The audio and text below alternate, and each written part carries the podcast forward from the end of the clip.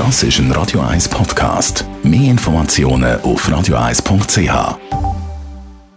Die grünen Minuten auf Radio 1 werden präsentiert von Energie 360 Grad. Nachhaltige Energie und Mobilitätslösungen für die Welt vom Morgen. Energie360.ch der Frühling verwacht und wir können nebst dem Frühlingsputzen auch den Balkongarten oder die Terrasse vorbereiten. Daniela Zwigart von der Umweltarena, was kann man in Sachen Pflanzen alles vorbereiten? Wer Gemüsebeet oder Tröge hat, kann jetzt anfangen, den Boden auflockern. Und wenn nötig, den Boden aufwerten mit frischer Erde oder mit Kompost. Jetzt Kompost kann man ja selber sammeln und wenn man das macht, soll man den oberen Teil, die oberste Schicht weglassen und dann drunter nehmen, wo schon vollständig zersetzt ist.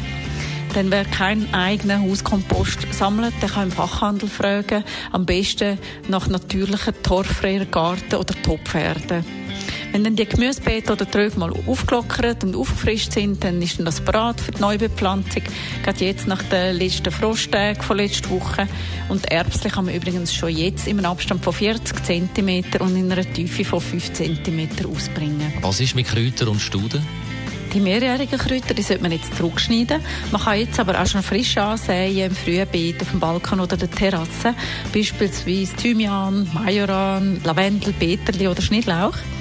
Dann bei den Studen ist der Schnitt auffällig. Da tut man die dürren Triebe vom letzten Jahr entfernen. Aber beim Schneiden muss man darauf schauen, dass man die Neuaustriebe, die schon gewachsen sind, nicht auch noch abschneidet, sondern verschont.